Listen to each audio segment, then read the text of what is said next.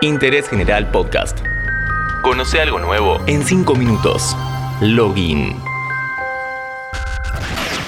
Hola, soy Lean Jiménez. En este episodio repasamos el pasado y presente del Bitcoin, la primera moneda digital. ¿Quién fue su creador? ¿Cómo funciona el cifrado de sus transacciones online? ¿Es segura como para invertir a largo plazo?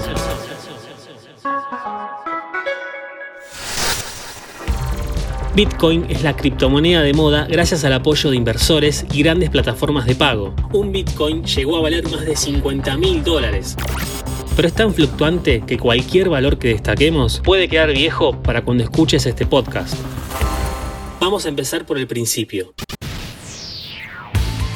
Con el registro del dominio bitcoin.org en agosto de 2008, se conoció por primera vez a esta moneda. La creación se le atribuye al usuario Satoshi Nakamoto. No se sabe bien si es una única persona o un grupo de programadores. El 1 de noviembre de ese año, Nakamoto publicó en una lista de correos en metsdao.com un libro blanco titulado Bitcoin, un sistema de efectivo electrónico usuario a usuario. En este documento lo primero que aparece bajo el título es ese alias, un correo electrónico y el dominio que se había registrado meses atrás. Se empezó a divulgar entre hackers y miembros activos en foros de programación. Es usual que estos construyan sistemas anónimos. Defienden su privacidad con criptografía, con sistemas de reenvío de correo anónimo, firmas digitales y dinero electrónico. Este es el espíritu del Bitcoin, una versión electrónica de efectivo que permitiría que los pagos en línea fuesen enviados directamente de un ente a otro sin tener que pasar por un banco.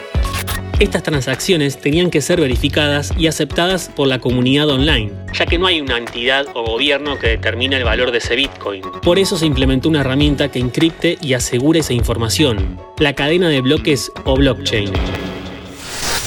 Sería como el libro contable de una empresa en donde se registran todas las entradas y salidas de dinero. Cada transferencia no requiere de un intermediario centralizado que certifique la información, sino que está distribuida en nodos independientes entre sí, que la registran y la validan sin necesidad de que haya confianza entre ellos.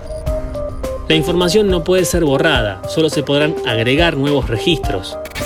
Cada bloque de la cadena contiene el paquete de transacciones y dos códigos, uno que indica cuál es el bloque que lo precede y otro para el que le sigue. De esta forma se hace imposible querer modificar algún dato sin afectar los bloques encadenados mediante estas largas secuencias numéricas o códigos hash. El problema del Bitcoin es la ansiedad que genera los saltos en su cotización. En seis meses puede aumentar más de tres veces su valor y en pocas semanas bajar un 23%. En términos económicos puede significar una gran pérdida, pero que luego se recupera.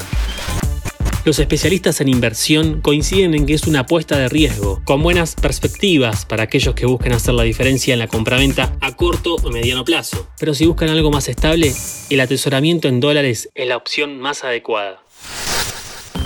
En Argentina, lo primero que tenés que hacer para conseguir bitcoins es elegir con qué plataforma de compraventa vas a operar. Se trata de sitios que funcionan como una suerte de casas de cambio.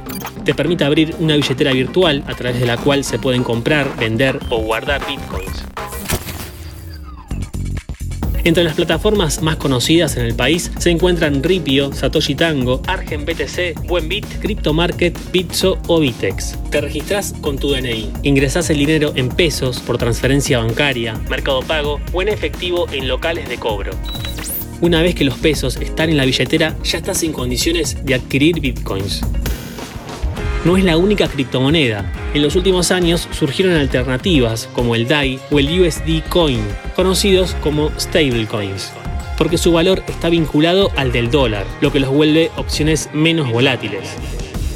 Cada billetera tiene una dirección alfanumérica única, como el CBU de una cuenta bancaria, pero con validez mundial podés adquirir bienes online o enviar estas monedas a otra persona con billetera virtual. Liquidar esta moneda en pesos es muy sencillo, solo te cobran una comisión en caso de que decidas retirar el efectivo de un local. En cambio, cambiar bitcoins por dólares, debido a las restricciones cambiarias en Argentina, es prácticamente imposible. Es un valor que está en crecimiento, hay que seguirle el rastro y no subestimarlo. Sin ir más lejos, hace 10 años valía una milésima de dólar. Interés General Podcast. Encontrarnos en Spotify, en Instagram y en interésgeneral.com.ar.